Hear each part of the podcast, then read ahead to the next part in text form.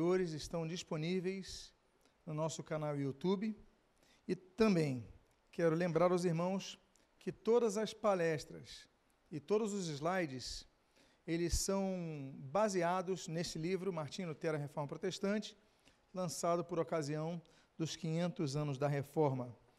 E como nosso hábito, como de hábito nosso, vamos fazer uma oração para iniciarmos esse estudo. Pai amado, em nome de Jesus, nós queremos te agradecer, agradecer porque a tua palavra é viva, é eficaz, porque tu movestes, mobilizaste o coração de homens e mulheres ao longo da história, para que a tua palavra não fosse obliterada pelas superstições humanas que graçaram a igreja ao longo de séculos, mas que fosse a tua palavra restaurada a fim de que a mesma fosse não apenas pregada para o teu povo, mas também fosse lida pelo teu povo, que fosse um instrumento de estudo, de leitura, de meditação individual e não apenas através de pessoas que se denominavam como as únicas autoridades que podiam fazê-lo.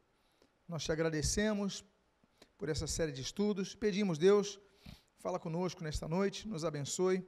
E o que nós pedimos, nós fazemos agradecidos em nome de Jesus. Amém?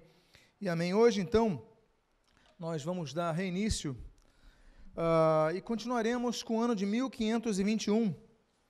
E é um ano, provavelmente nós vamos, na noite de hoje, tratar apenas dos eventos relacionados a esse ano, que é o ano que ocorrem uh, situações expressivas na história da reforma. E eu gosto sempre de dar um contexto do ano. Esse ano, a reforma ela avança ainda mais por algumas cidades de grande relevância, como Magdeburg, o Conselho Municipal da cidade aprova a adoção da reforma protestante na sua cidade. Na França, já noutra região, o povo franco, é fundado o, cenáculo, o, o cenáculo de Meaux. O, o Guilherme Bechancet, o, o bispo da cidade, ele autoriza um grande teólogo, que vai ser um dos tradutores da Bíblia ao francês, Jacques Lefebvre de Teple, para fazer um cenáculo, um grupo de estudiosos, nos quais, inclusive, o Guilherme Farrell, que é um futuro reformador da Suíça, da Genebra, ele vai fazer parte desse círculo. Então a reforma começa a ganhar corpo na França nesse ano. E claro, isso graças ao apoio de uma grande reformadora, uma mulher que eu qualifico uma grande reformadora, que é a Margarida de Navarra. Ela é rainha, então ela dá todo esse apoio para que pudesse ser feito, então, esse cenáculo de estudos bíblicos.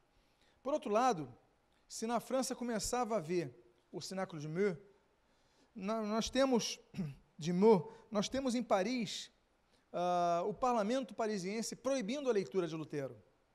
Então, há reações adversas. Nós começamos a ver a polarização na Europa de fora da Alemanha, de pessoas que começam a adotar a reforma e pessoas começam a lutar contra a reforma. Já na Grã-Bretanha, especificamente na Inglaterra, ali em Londres, Henrique VIII, ele então escreve contra Lutero. É interessante que nós lembramos Henrique VIII como um defensor da reforma inglesa, o surgimento da igreja anglicana, mas nesse ano, ele luta contra Lutero, ele escreve um artigo defendendo os sete sacramentos da Igreja Católica Romana. Lutero, ele reduziu dos sete sacramentos para dois, apenas o batismo e a ceia do Senhor. Em que pese a maioria das igrejas evangélicas hoje não tratarem esses dois, essas duas cerimônias como sacramentos, mas tratar apenas como ordenanças. Mas luteranos continuam tratando como sacramento, assim como outras denominações, mas Lutero reduz de 7 para 2, mas na Inglaterra, Henrique VIII ainda é católico romano, e ele então faz um escrito defendendo isso. Pois bem, se os irmãos se acordam, no ano de 1520, Lutero, ele recebe uma bula, Surge Domini. Quando o Papa, ele escreve essa bula, e ele assina a bula em 15 de junho de 1520, e Lutero recebe essa bula só em outubro. E o Papa escreve para Lutero, isso nós falamos quando tratamos de 1520, no estudo número 9, é, ele escreve uma bula dizendo, declarando, anotando, relatando, registrando 41 erros de Lutero. É óbvio que o Papa estava mal informado, porque se ele tivesse informado de todas as obras de Lutero, ele declararia centenas de erros de Lutero ao ver do papado, ao ver da Igreja Católica Romana. Que seriam erros? Aquilo que Lutero apontava que a Igreja Católica Romana estava errando na sua doutrina, em seus dogmas, em seu governo, nas suas pretensões. Mas nessa bula, então, ele, ele manda Lutero se retratar de 41, abre aspas, erros. E Lutero, então, ele faz um, uma, uma, uma um contra-ataque, não apenas defendendo, mas balizando ainda mais os seus, os seus, essas suas preposições. Isso nós tratamos em 1520. Então, ele tinha um prazo para se retratar. E Lutero tinha um prazo até dezembro para se retratar. Nós encerramos o ano de 1520 mostrando que Lutero fez o que fizeram com os escritos dele. Ele aplicou a lex talionis, e Lutero simplesmente, assim como queimavam os escritos de Lutero, Lutero falou, então vou queimar os livros do cânone direito papal, né, o direito romano, o direito romanista da Igreja Católica Romana, e também vou queimar essa bula que ele me mandou. E Lutero queima ali em dezembro de 1520. Chegamos em janeiro. Agora estamos entrando no ano de 1521, que é o tema desta noite. E Lutero, então, vai ser oficialmente excomungado da Igreja Católica Romana. Ele, o Papa, que é esse que você está vendo na tela, o Papa Leão X, emite uma outra bula chamada Decet Decet Romanum Pontificem, Pontificem, e ele excomunga Lutero, anatemiza Lutero, amaldiçoa Lutero. E Lutero, então, é excomungado da Igreja Católica Romana. A partir de então, 1521, nós temos Lutero oficialmente fora da Igreja Católica Romana. Ele já estava fora há muito tempo. Mas Lutero nunca quis dividir a Igreja Católica Romana. Lutero queria reformar a Igreja, ainda que no Ocidente tivesse o nome de Católica Apostólica Romana, no Oriente tivesse outro nome, era a Igreja Ortodoxa, a Igreja Grega. Lutero entendia que a cristandade era muito maior do que aquela governada pelo Pontífice de Roma, que se declarava o bispo não apenas de Roma, mas de todos os locais. Lutero contesta isso, ele falou, ele é bispo de Roma. Na Grécia tem um bispo de outro local, Constantinopla tem um bispo de local, Jerusalém tem um bispo local, local tem um bispo seu mas a pretensão de Roma era dominar sobre todos. Lutero contesta isso, mas em 1521, já em janeiro, Lutero oficialmente excomungado. Aí nós temos então uma decisão.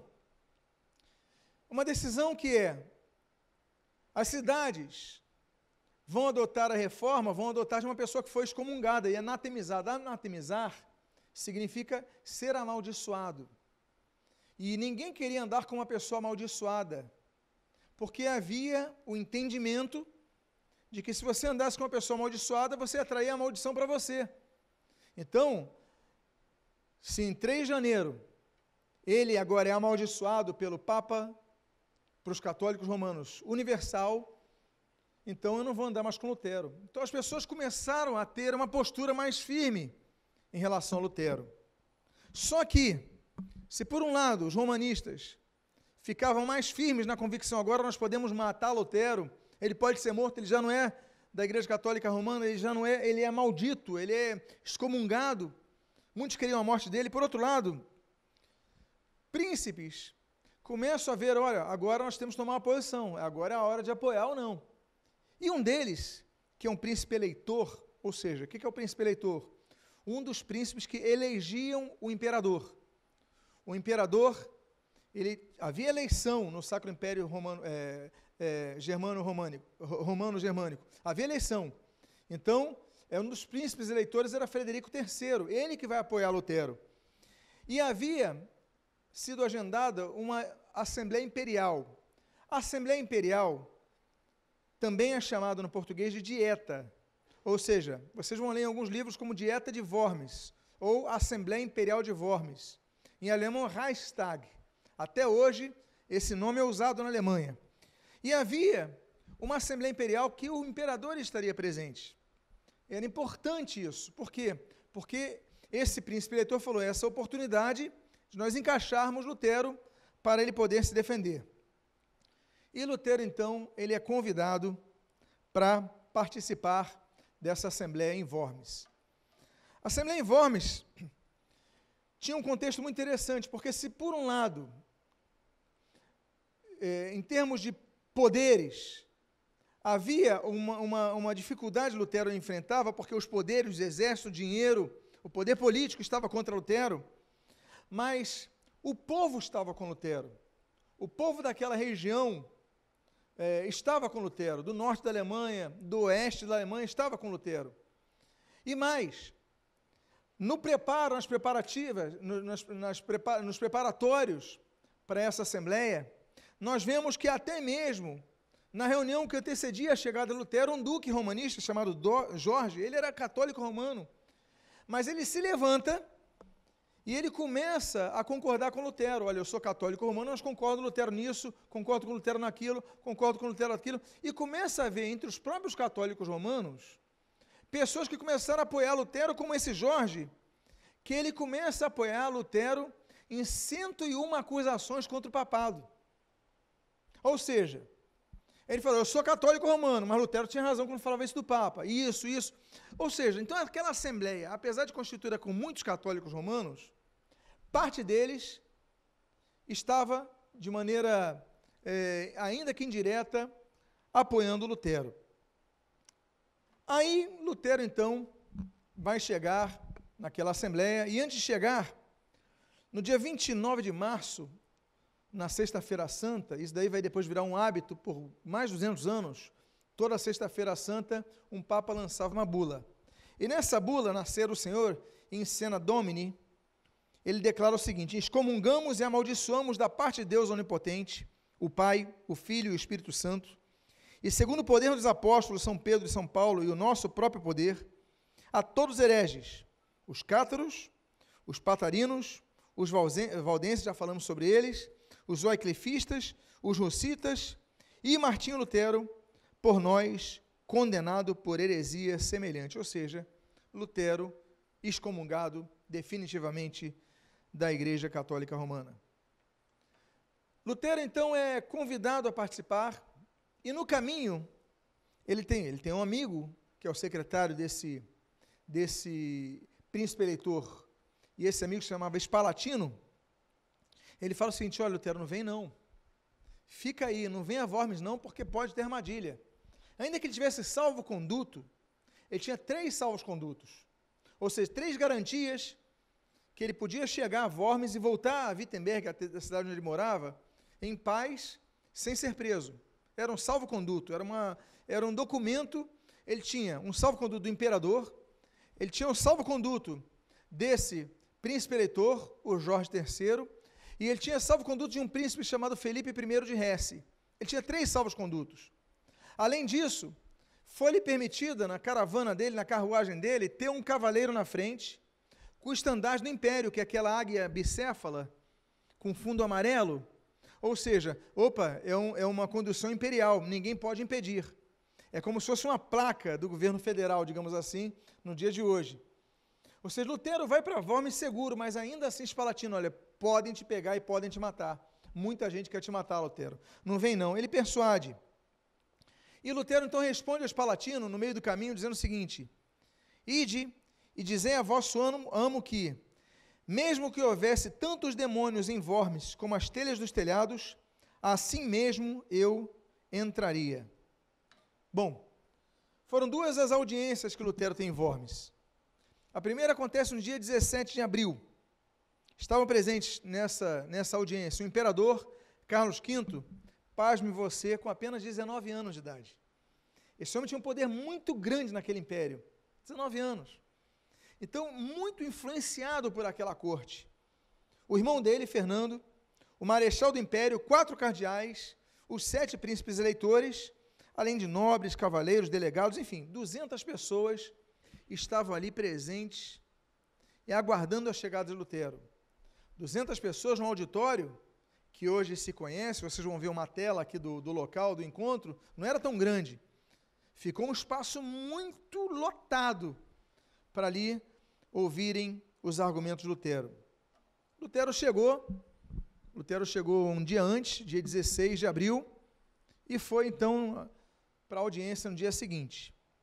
João Dieck tinha uma mesa com vários escritos de Lutero. Na verdade, tinha 20, 20 escritos de Lutero. E ele falou para Lutero o seguinte: Lutero, esses livros são seus? São de sua autoria? E você está disposto a revogar o que está mencionado neles? Aí Lutero olhou aqueles livros e ele pediu um tempo para conferir. Ele escreve, ele diz o seguinte: Eu não posso negar que os livros mencionados são meus, e nunca negaria qualquer um deles. Eles são minha prole. E escrevi alguns outros que não foram mencionados. Mas quanto à pergunta, se reafirmarei tudo que nos mesmos, nos mesmos termos, ou se retratarei o que expressei além da autoridade da Escritura, pois o assunto envolve a questão da fé e da salvação das almas, e porque ela diz respeito à palavra de Deus, que a maior coisa no céu e na terra, a qual todos devemos reverenciar, seria perigoso e imprudente para eu fazer qualquer declaração não premeditada. Imploro, com todo respeito, que Vossa Majestade Imperial me dê tempo para deliberar, para que eu possa responder à pergunta sem injúria à palavra de Deus e sem perigo para minha própria alma. Lutero então falou respeitosamente com o imperador, dizendo o seguinte: olha, em princípio são meus, mas eu preciso de tempo para ler. Porque vai que tem alguma coisa que alguém tenha escrito, que eu não escrevi, que deponha contra a palavra de Deus. Então eu preciso de tempo para ver se realmente esses são meus escritos. E a Lutero, então, foram dadas 24 horas para que ele pudesse, então, verificar tudo que estava ali, se era dele mesmo.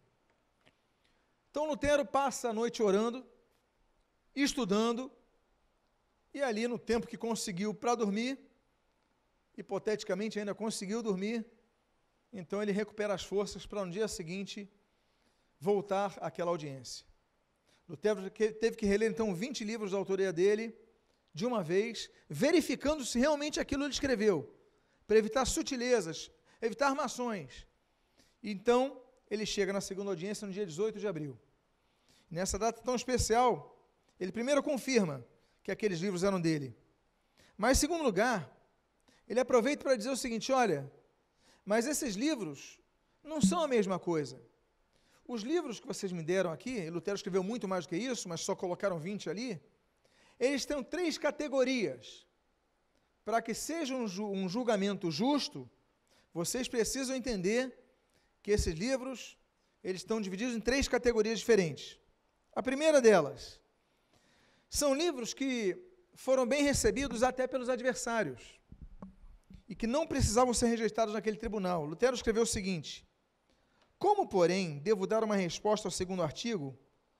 Rogo a vossa sereníssima majestade e vossas senhorias se dignem atentar bem para o fato de meus livros não serem todos do mesmo gênero, pois em vários deles tratei do valor da fé e dos costumes de forma tão simples e evangélica, que também meus adversários têm que admitir que são úteis, inofensivos e de toda forma dignas, dignos de serem lidos por uns cristãos, ou seja, uma parte deles. Nem meus adversários me acusam, porque tudo que eu escrevi ali eles concordam, eles acham úteis.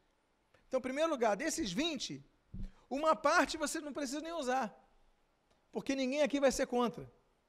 Segundo lugar, na segunda categoria, estão os livros que Lutero atacava os abusos, as mentiras do papado, da religião católica romana, que dominava a cristandade na época no Ocidente, assim como o estado deplorável, o estado espiritual deplorável dos cristãos e do próprio papado.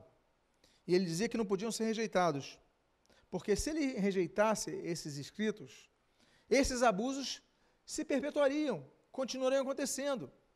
Lutero diz o seguinte: o outro gênero de meus livros são aqueles que investem contra o papado e os negócios dos papistas, bem contra aqueles que devastaram o mundo cristão com suas doutrinas e péssimos exemplos.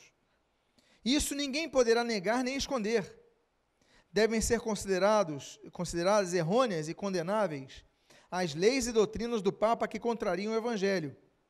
Se agora eu retratasse, não estaria fazendo outra coisa, senão defender o poder do tirano e abrir não só as janelas, mas também as portas para tão grande impiedade. Que gran, grande manto de maldade e de tirania eu seria. Ou seja, se eu concordar, se eu, se eu rejeitar o que eu escrevi, contra a tirania do Papa, contra as mentiras do Papa, contra os abusos do papado, dos cardeais, dos arcebispos, de toda, todos os religiosos. se eu escrevesse contra eles, se eu renegasse o que eu escrevi contra eles, eu estaria apoiando essa tirania, a perpetuação, a continuidade dessa tirania e a exploração dos cristãos. Então, Lutero não rejeita esse segundo tipo. E na terceira e última categoria, Lutero disse que se tratavam de ataques a indivíduos. E por causa disso, ele pedia desculpas. Ele só não pedia desculpas na substância desses escritos. Ele falou: alguns aqui, realmente, eu ataquei com força. Eu fui vigoroso. Agora, eu peço desculpas pela forma como eu tratei as pessoas. Porque Lutero, Lutero era um pouco colérico. Lutero era sanguíneo. Lutero era intenso nas suas emoções. Escrevia e mandava. Agora, ele então dizia, mas na substância eu não posso admitir que estou errado. Diz aqui: o terceiro gênero é aquele em que escrevi contra diversas pessoas privadas e particulares, que se empenham em defender a tirania romana e arruinar a piedade. Confesso que contra as mesmas fui mais violento do que convém à prática religiosa e condição de cristão. A esses livros também não posso retratar, pois a tirania e a impiedade reinariam sob meu patrocínio e graçariam no povo de Deus. Ou seja, Lutero, então, as, quanto aos seus livros, ele não se retrata de nenhum deles. Aí ele diz então o seguinte, e caminha para a sua defesa conclusiva.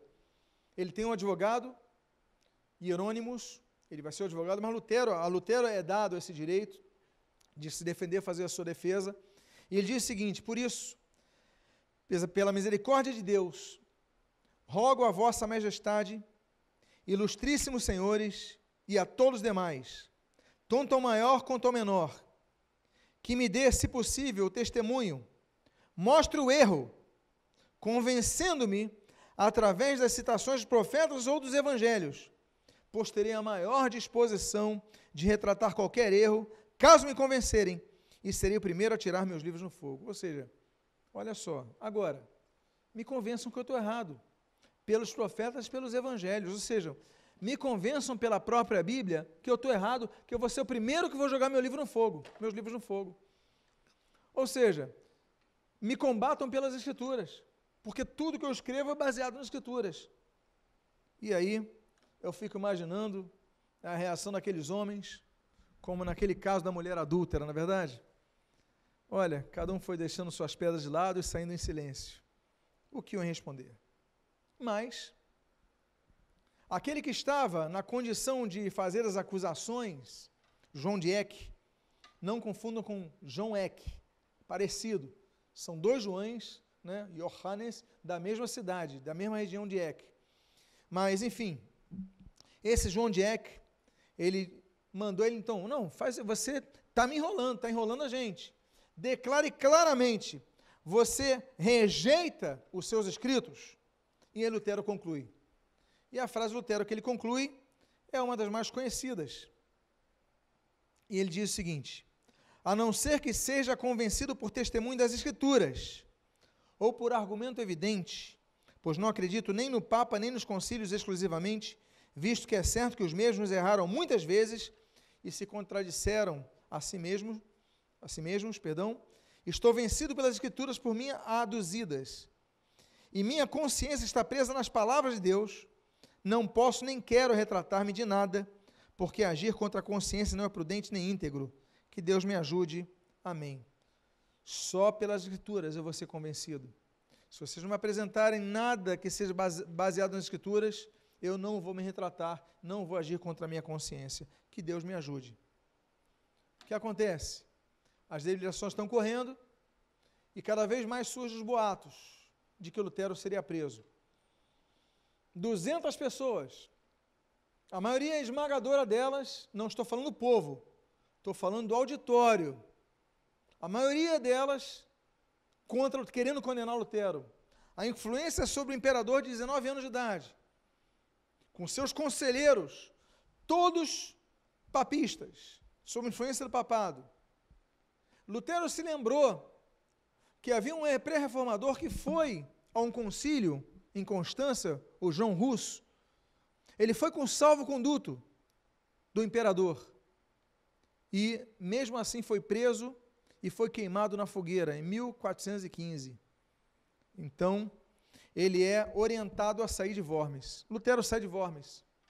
Ele passa por algumas cidades, Weimar, ele vai a outras cidades, Frankfurt, mas ele, ele passa ali por Eisenach, onde ele morou quatro anos quando adolescente, e vai pregar lá. E o que acontece? Lutero sai no dia 26 de abril, e ali, como falei para vocês, quando ele estava próximo ao palácio de Altenstein, Lutero é surpreendido, o grupo de Lutero é surpreendido por cinco cavaleiros mascarados. Imagina a caravana de Lutero, no meio da floresta aparecem cinco cavaleiros mascarados, armados. Tipo assim, vou morrer, vão me matar. E os caras falam o seguinte: sai, sai daí, sai daí, Lutero, sai daí, Lutero. Tiram Lutero, os outros ficam na caravana e saem pelo meio da floresta com Lutero. Sequestram Lutero. Lutero é sequestrado. Não, irmãos. Isso não aconteceu no Rio de Janeiro. Eu imagino que esses cinco mascarados não falaram perdeu, perdeu. Simplesmente sequestraram Lutero. E aí o que aconteceu com Lutero? Tanta gente queria matá-lo que começou a surgir o boato. Lutero foi morto. Lutero não sabia disso, mas na verdade isso era plano do seu amigo. Você lembra que eu falei daquele príncipe eleitor, o Frederico? O Frederico armou tudo para parecer real, por isso não contou a Lutero. Lutero quase morreu do coração, fica imaginando. Podia ter morrido ali. Mas ele sequestrou Lutero para esconder Lutero a salvo até que aquela situação passasse. Pois bem, Aí nós temos o Édito de Worms. Três semanas depois, o imperador, então, Lutero estava sumido, ninguém sabia do paradeiro de Lutero. Então, será que mataram Lutero? Não sei, porque o, o imperador não mandou matar. Ninguém ali assumiu que mandou matar. Claro que não. Pensou, não, eu mandei matar o imperador, era a lei, também não podia deixar assim. Então ninguém assumiu. Ele falou: bom, de qualquer maneira eu vou fazer um édito. E faz um édito.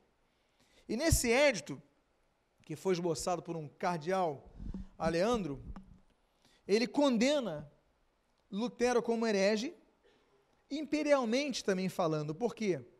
Porque Lutero fora declarado herege pelo Papa, na bula papal. Agora é o imperador que está declarando Lutero como herege.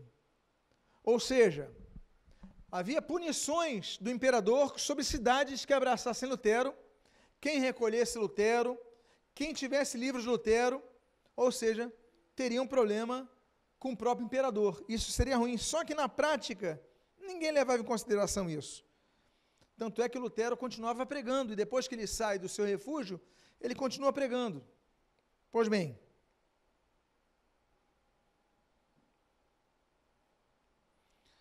Aí Lutero então fica guardado num palácio, num, num, num castelo, o castelo de Wartburg. Ele é colocado lá, mas ninguém podia saber que Lutero estava lá, senão a notícia ia vazar. Pouca gente sabia de Lutero, que era Lutero.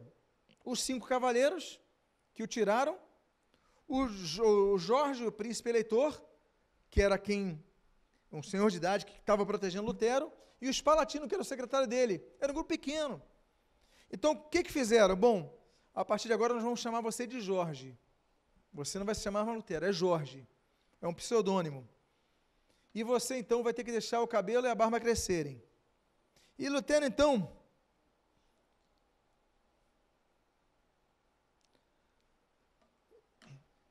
fica com essa aparência que vocês estão vendo. Deixa a barba crescida anda como cavaleiro, sempre tinha as saídas dos cavaleiros pela cidade, ali em Eisenach, nas proximidades. Lutero ia junto para ninguém desconfiar. E quando Lutero voltava, ele começa então a fazer mais uma grande obra, uma magnífica obra, que é a tradução do Novo Testamento. Bom, com os boatos da morte de Lutero, Lutero vai ficar escondido dez meses. Com os boatos, aquele Alberto de Brandemburgo, aquele arcebispo Alberto, ele falou: Lutero morreu.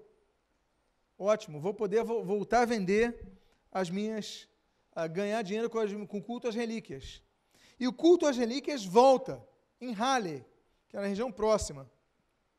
E ali ele colocava tempo a menos no purgatório a quem venerasse uma das pedras que levaram Estevão ao martírio, um pedaço do osso de Isaac, um pedaço do maná e os restos da saça ardente. Olha que absurdo. Eles diziam que tinham isso. Você venera, você fica menos tempo no purgatório. Aí o que acontece? Lutero não aguenta. Lutero não aguenta isso e não quer nem saber do segredo. Ele escreve contra esse Alberto. Ele diz o seguinte: Não sabeis, não sabeis que todas essas relíquias não são mais do que embustes e essas indulgências, mero charlatanismo? Não penseis que Lutero esteja morto. Não. Ainda está cheio de força e de vida e bem disposto a entrar em luta com o arcebispo. Ou seja, Lutero se entrega, ele não aguenta. Só que essa carta não chega ao arcebispo. Ele manda, não tinha correio na época, ele manda essa carta para o secretário do, do príncipe que o, o, o guardara, Espalatino, só que Espalatino guarda a carta. Ele falou: não vou entregar a carta. Se eu entregar, todo mundo vai saber que ele está vivo, vão descobrir ele está e vão mandar matá-lo. Nesse período, então, Lutero já tinha falado, ah, não vou mais esconder, dez anos. Lutero chamava aquele esconderijo em Wartburg de Patmos. Lutero então decide fazer uma visita secreta a Wittenberg. E ele vai então a Wittenberg se encontrar com seus amigos. E ele entra para a cidade não pela, pela, pelo portão da cidade, mas ele entra escondido num barco pelo rio Elba. E ali ele chega, fica alguns dias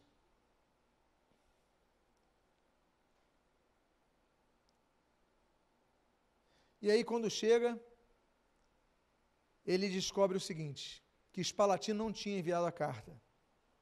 Aí ele escreve para Spalatino dizendo o seguinte: A vossa prudência ultrapassa os limites. Quero que tudo que eu escrevi seja impresso, ou em Wittenberg, ou em outro lugar. Conheço os pensamentos de Satanás, ó meu Spalatino. Então Lutero fala: você tem que publicar essa carta. Você tem que divulgar essa carta. Podem saber que eu estou vivo. Lutero já não aguenta mais. Depois de três dias encontrando secretamente seus amigos em Wittenberg, ele retorna ao refúgio. Ele ganha força. O isolamento era muito grande para Lutero. Qual o problema que acontece quando Lutero, que é o líder do movimento reformado, ele some? As pessoas pensam que ele morreu. E agora quem que nós vamos seguir? Existe então o chamado vácuo de liderança.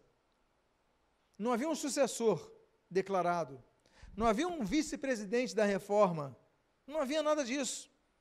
Então começam a surgir movimentos que vão preencher o vazio da presença de Lutero, até porque ninguém sabia se ele estava vivo ou não. Lembra que os palatinos segurou essa carta. Então ninguém sabia que ele estava vivo. Só esse pequeno grupo de pessoas. E surgem então líderes radicais. Eu vou falar dos movimentos que surgem nesse ano.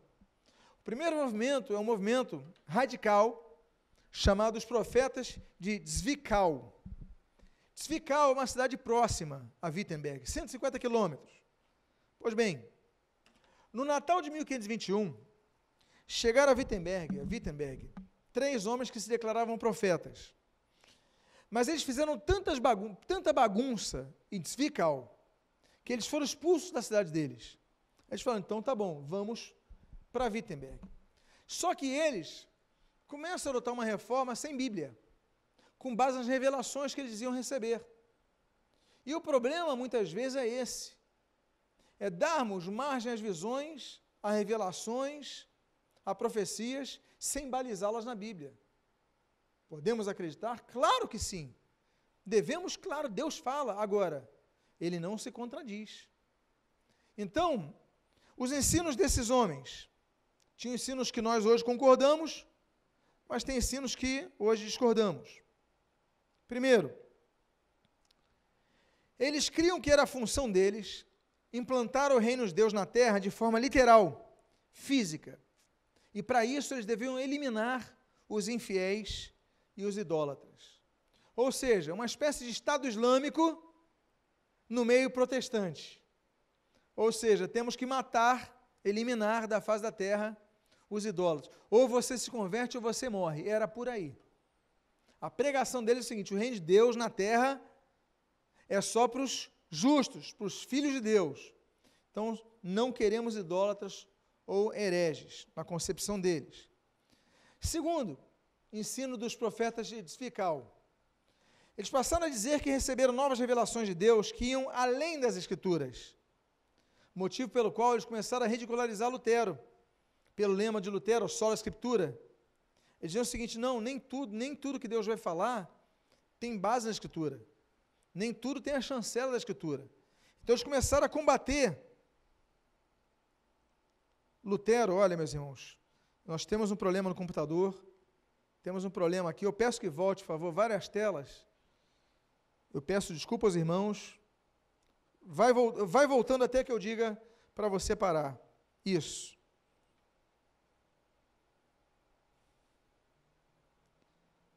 Ok. Eu vou deixar de usar isso hoje e eu vou apontando na mão, tá bom? Pode ser assim, irmãos? Está tendo algum problema aqui. Agora, esses três líderes eram pessoas que não tinham formação teológica eram semi-analfabetos. Não tinham tanto conhecimento bíblico e doutrinário. Mas por trás deles tinha um teólogo que vai se tornar depois um grande líder revolucionário, político, que é o Thomas Mintzer, que tinha conhecimento bíblico, que tinha é, uma, uma, uma, uma base doutrinária forte, que era Thomas Mintzer. E o Thomas Mintzer que dava força para esses três, chamados profetas. Então, o Mendes diz o seguinte: olha, a palavra de Deus não é ouvida somente pela Bíblia, mas também pela boca dos profetas. Não discordamos disso. O problema é quando a profecia que é dada discorda da Bíblia, vai contra a Bíblia.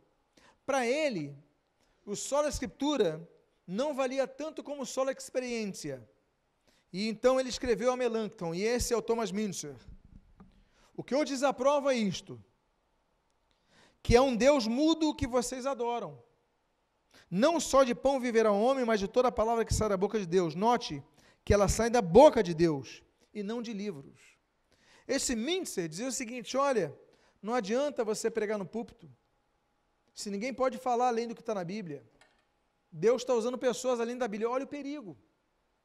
Quando você começa a deixar a Bíblia de lado, você fala o que você quer.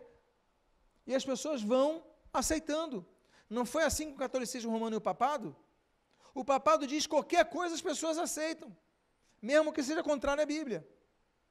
Então, me, o mesmo erro, o movimento radical dos mundiceristas, e aí no caso dos profetas de Fical, estão incorrendo. É um movimento sem Bíblia usando um argumento, adulterando um argumento bíblico, como vocês estão vendo. Tamanha era a ousadia de Münzer, que Lutero, que ele chegou a declarar que Lutero não sabia nada de Deus, embora pudesse ter engolido 100 Bíblias. Ou seja, ele engoliu 100 Bíblias e não sabe nada de Deus. Aí Lutero respondeu a ele, porque ele falava: Eu só tenho Espírito Santo, não preciso conhecer tanta Bíblia, eu tenho Espírito Santo. Ele engoliu 100 bilhões, não sabe nada. E Lutero respondeu para ele: Eu não teria escutado Thomas Müntzer, mesmo que ele tivesse engolido o Espírito Santo, as penas e tudo mais. Ou seja, ele diz que eu engoli a Bíblia e não sei nada, mas eu também não teria ouvido ele, ainda que ele dissesse que engoliu o Espírito Santo, as penas e tudo mais, porque ele não tem a Bíblia. Ou seja, começou a haver essa dilaceração no meio protestante, na ausência de Lutero, que ele vai escrever isso depois.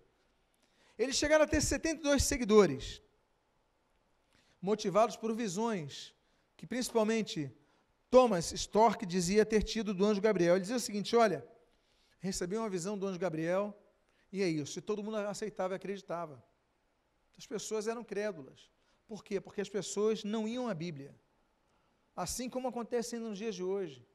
O Senhor Jesus ele diz: errais não conhecendo as Escrituras, nem o poder de Deus. Mateus 22, 29.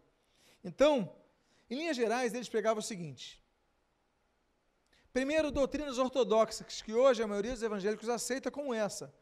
Batismo de adultos apenas que creem. Nesse sentido, ele avançou a Lutero. Lutero continuou batizando bebês. A reforma de Lutero não foi tão ampla. Depois, os movimentos anabatistas vão pegar esse ensinamento, que é um ensinamento que alguns chamam, inclusive Thomas Müntzer, de anabatista, por causa disso que ele rebatizava pessoas na fase da crença, na fase da fé, na fase adulta. Então, eles pegavam esse, esse aspecto, digamos assim, não chamamos de herético. Agora, se eles tinham a doutrina ortodoxa, eles tinham doutrinas heterodoxas. Primeiro, o reino de Deus deveria ser implantado por eles naquela região para que estabelecesse, tivesse estabelecido o fim do mundo. Ou seja, é aqui nessa região que nós vamos implantar o reino de Deus. Vai começar aqui o reino de Deus. E temos que eliminar os incrédulos, temos que eliminar os idólatras. Parece, volta a dizer, uma versão protestante do Estado Islâmico. Segundo, todos os sacerdotes e demais religiosos têm que ser eliminados tanto os católicos romanos, por causa dos abusos que eles fazem, por causa dos erros das doutrinas estranhas, e também os protestantes, que tudo eles têm que voltar na Bíblia, tudo eles têm que verificar na Bíblia. Então temos que eliminar todos os sacerdotes. É um movimento que nós chamaríamos parecido com alguns movimentos que surgem de tempos em tempos no meio evangélico, que é um movimento que não precisa de liderança. Ah, nós somos igreja, sem liderança, sem templo, sem nada e tal, e sempre com aquela desculpa da igreja primitiva, claro que adulterada, sem suas bases. Terceiro ponto, eles ordenavam nas regiões que eles estavam dominando o divórcio dos casamentos em julgo desigual, ou seja, se um dos pares do casal, se um dos pares discordasse deles, era julgo desigual, então manda divorciar. E mandavam todo mundo divorciar. Quarto ponto, defendia o anarquismo. Nós não queremos só sacerdotes, não queremos também pastores, nós também não queremos reis, não queremos governadores, não queremos príncipes, não queremos ninguém acima da gente. Ou seja, é um movimento anarquista. Volto a dizer, eles ganham força no meio do movimento que estava abraçando a reforma, e ali em Wittenberg eles têm mais de 70 seguidores, têm 72 seguidores, porque Lutero some de repente. Não deixa um líder. E um líder que deixa, ele se aproveita para fazer um outro tipo de reforma e outro, ele não tem um papel de, de liderança. Ele é um acadêmico somente. Vamos falar já sobre isso. Três meses depois, quando Lutero volta, ele volta no dia 1 de março, isso aconteceu no Natal, lembra? Natal de 1521. O movimento já tinha declinado, as pessoas já tinham aberto os olhos, já tinham falado, esses caras aí são totalmente errados, enfim e já foi então diminuindo. Aí Lutero o que, que fez? Ah, é? Quando ele volta, ele falou: Eu vou para Desfical, de onde eles vieram. E Lutero prega quatro sermões na igreja de Desfical, combatendo as heresias dos profetas de. Geralmente o profetismo, muitas vezes, no meio da igreja, surge quando a liderança não trabalha a escritura sagrada no meio do seu povo. Então as pessoas querem muitas vezes coisas novas que não estejam na palavra de Deus. Eu falei de movimentos radicais. Tem o segundo movimento radical, que é desse homem, que era um antigo professor de Lutero, que é Karlstadt. E esse homem, então, era professor de Lutero, mas Lutero some. Então, o que acontece? Não tinha teto, Lutero não estava perto para pautar nas escrituras qualquer coisa. Ele fala o seguinte: Lutero não está com a gente, vamos continuar a reforma na igreja. E ele começa a fazer certas reformas sem a autorização de Lutero, sem, não vou dizer autorização, mas sem a supervisão de Lutero. Então ele vai para um, mais um extremo, um passo extremado de Lutero, que depois Lutero vai puxar a orelha dele e fala: as coisas não são assim. Tem coisa que está certa, mas tem que ir mais devagar. Então, aspectos, por exemplo, da reforma de Karlstadt, que depois foram apoiadas por Lutero ou poderiam ser apoiadas por Lutero, mas que foram muito rápidas. Por, exemplo, quanto à missa, ele aplicou o ensino de Lutero, que Lutero tinha escrito em 1525, sobre a revogação da missa privada, E ele deixou de adorar a hóstia, tendo realizado uma liturgia simplificada sem elevação da mesma. Lutero já tinha teorizado a respeito, mas não tinha proibido. Então, muitos pastores luteranos continuam levando a hóstia e as pessoas, quando ele levava, adoravam aquele objeto, aquela farinha que estava na mão. Então, Karlstadt faz alguma coisa que depois Lutero vai apoiar. Olha, ótimo. Ele proibiu ele levar a hóstia para o pessoal não adorar aquele, aquele, aquele pão, por exemplo. Segunda coisa, no culto de Natal, o Karlstadt, ele oficializa o, o oferecimento do vinho na, na Santa Ceia do Senhor, além do pão. E além disso, ele diz: Este é meu corpo, em alemão e não em latim. Hoc est corpore meum. Não, ele fala em alemão. Este é meu corpo. Ou seja, havia partes da missa luterana, ou culto luterano, os luteranos mantiveram o nome missa, ainda que noutra perspectiva diferente da dos católicos romanos. Lutero vai combater a questão do, do, do sacrifício incruento, como diz os católicos romanos. Lutero combate isso. Mas o termo fica. Enfim, por isso nós temos, por exemplo, algumas missas de Bach. Mas Bach era hiperluterano. E algumas suas condições são da missa, do missal. Mas ele era luterano. O termo é um detalhe. É um detalhe. Mas o fato é que Karlstadt começa a oferecer o vinho na ceia. Porque naquela época, eu já falei sobre isso nesses estudos, não se oferecia vinho para os fiéis, só o padre podia tomar o vinho. Para os fiéis só se apresentava a hóstia, o pão, porque eles diziam que no corpo está o sangue. O nome disso, dessa doutrina, é concomitância. A concomitância. Então, Karlstadt começa a oferecer o vinho também. Jesus ofereceu o pão e o vinho e falou: Fazer isto em memória de mim. Ele não mandou suprimir alguma parte. Karlstadt então começa a oferecer o vinho também, e isso depois vai ser positivo. Lutero manteve o latim em algumas partes da missa. Ele vai escrever sobre a missa latina e depois a missa alemã. É, sobre, mas alguns trechos da missa luterana mantêm o termo latim, como por exemplo da ceia. E Karlstadt vai avante e fala: não, vou falar no idioma que o povo conhece. Terceiro aspecto: naquele culto ele pregou só em alemão e não usou nenhuma frase em latim, como eu falei para vocês. Lutero, que dominava o latim, ele falava em alemão e nas partes mais, digamos assim, mais uh, litúrgicas, ele usava expressões latim. Karlstadt coloca tudo em alemão, na língua do povo. O pessoal não sabe latim, o pessoal não entende latim, por que, que eu vou falar latim? Então, Karlstadt, da reforma que ele avança a Lutero, ele faz reformas boas. Pois bem, quarto, ele deixou de exigir a confissão auricular antes da Santa Ceia. Antes da ceia, você tinha que ir no padre fazer a confissão auricular, só depois você podia participar da ceia. Karlstadt volta ao princípio bíblico. Ele fala: você tem que pedir perdão, confessar seus pecados a Deus. Então, antes da ceia, não precisa confessar teu, teus pecados a um padre, a um pastor, a um sacerdote. Confessa teu pecado a Deus e depois participa da ceia. Ou seja, ele simplifica essa estrutura hierárquica que o catolicismo vai criar ao longo do tempo e que Lutero não tinha avançado ainda. Outra coisa, Karlstadt deixou de usar roupas que eram roupas do clero. O clero tinha aquelas batas, aquelas roupas que você via, ah, isso daí é clero. Ele começa a andar com roupas do povo, roupa que o povo comum usava. Ele falou: Nós estamos na nova aliança, não é antiga aliança. Jesus tinha uma roupa boa, mas era uma roupa comum. Tanto era uma roupa comum, que quando vão pegar Jesus ali para prender Jesus, a dica foi a seguinte: aquele que eu beijar. Ou seja, o diferencial é aquele que eu beijar, porque Jesus estava com os discípulos, ué, estava com a roupa parecida com os discípulos. O corte de cabelo, o cabelo, a barba, parecido com os discípulos. Então, qual é a forma de identificar Judas? Olha, aquele que eu beijar. Porque, agora, a roupa era boa, tanto é que os soldados vão disputar a roupa dele. Mas era uma roupa comum. Calstade começar então a pregar com roupa comum. É como se hoje nós dissemos, poxa, mas ele está pregando sem terno e gravata em algumas igrejas, ou está sem pregando sem colarinho clerical. Então, Calstade quebra isso e avança mais na reforma nesse sentido. Quarto, aliás, quinto, ele radicaliza o discurso anticelibatário. E ele incentiva não apenas que monges e freiras saiam dos conventos e dos mosteiros, como eles também se casem.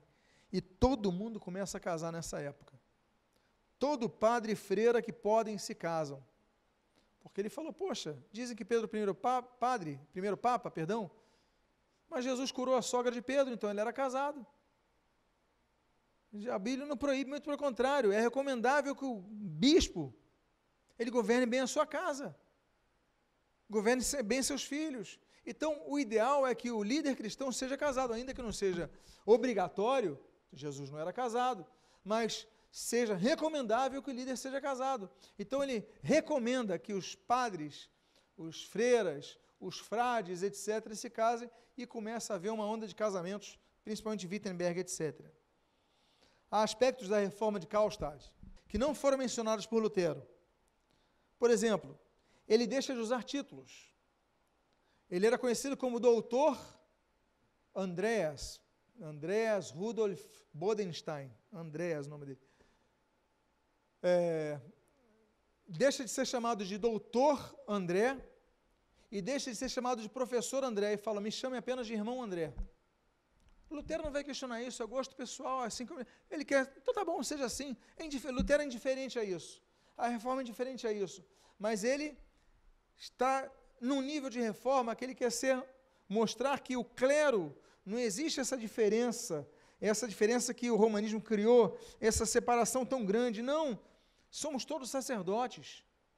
Alguns têm responsabilidades maiores, claro, mas me chamem de irmão André para não haver confusão. Mas Lutero nem questiona essa, esse aspecto. Agora, tem aspectos da reforma de Karlstadt que Lutero vai contestar ao menos pela forma que foi conduzida e pelo momento que foi trabalhado. Por exemplo, ele induziu no mês seguinte, em janeiro, o conselho da cidade, o conselho municipal, a retirar todas as imagens, gerando uma iconoclastia generalizada. Ora, Lutero entendeu o seguinte: não pode ser por força nem por violência. O problema é a adoração. Tanto é que as igrejas luteranas que você for, principalmente na Alemanha, na Europa, você vai em algumas igrejas, você vê a imagem de, de, de Jesus nessas, nesses locais. Ele diz: Nós temos essa imagem de Jesus, mas não adoramos essa imagem de Jesus. Para nós é estranho. Nós que viemos de uma linha anabatista, que eram iconoclastas, eles vão influenciar os batistas, vão influenciar os movimentos missionários, é, vão influenciar, enfim, é, o, o, os puritanos ingleses vão ser influenciados também por eles. Então nós somos herdeiros de uma linha totalmente iconoclasta, por causa da adoração às imagens. Nossa igreja não tem. Mas luteranos mantiveram isso. Então Lutero era contra essa questão, sair quebrando tudo. Peraí, cada caso um caso, vamos analisar. Então, ele avançou de uma, numa reforma Karlstadt, que nós abraçaríamos, provavelmente abraçaríamos, mas que Lutero nem sempre concordava. Amados irmãos, eu finalizo então esse, essa nossa palestra de hoje, do ano 1521. Na próxima semana nós continuaremos com o ano 1522, mostrando que foi um ano muito intenso. O ano que ele foi excomungado, o ano que ele foi sequestrado, mas nós vamos entrar, lembra que ele vai ficar dez meses escondido? Nesse período ele vai começar uma produção muito importante, fundamental, a tradução do Novo Testamento ao alemão, a língua comum do povo. E sobre isso nós vamos tratar na próxima semana. Eu espero que você volte e que traga convidados. Vamos tratar desse ano tão especial. Eu gostaria de agradecer a sua presença, a vossa presença e terminar com uma palavra de oração. Pai amado Deus bendito, nós te agradecemos, porque homens como Lutero, como Karlstadt, como tantos outros, que aqui nós temos mencionado ao longo dessas semanas, eles lutaram para que a tua palavra prevalecesse. A tua palavra ficará, Deus. Como diz o profeta Isaías, seca-se a terra e cai a sua flor, mas a palavra de Deus permanece eternamente. Pai amado, nós te louvamos por esse aprendizado e pedimos Que sejamos como aquelas, aqueles homens, aquelas mulheres da reforma protestante que defenderam a tua palavra diante dos extremos que a ignoravam, que a rebaixavam, que a excluíam de todas as suas, todas as suas diretrizes. Abençoa-nos. E o que nós pedimos, nós fazemos agradecidos em nome de Jesus. Amém e amém. Que Deus abençoe sua vida rica e abundantemente.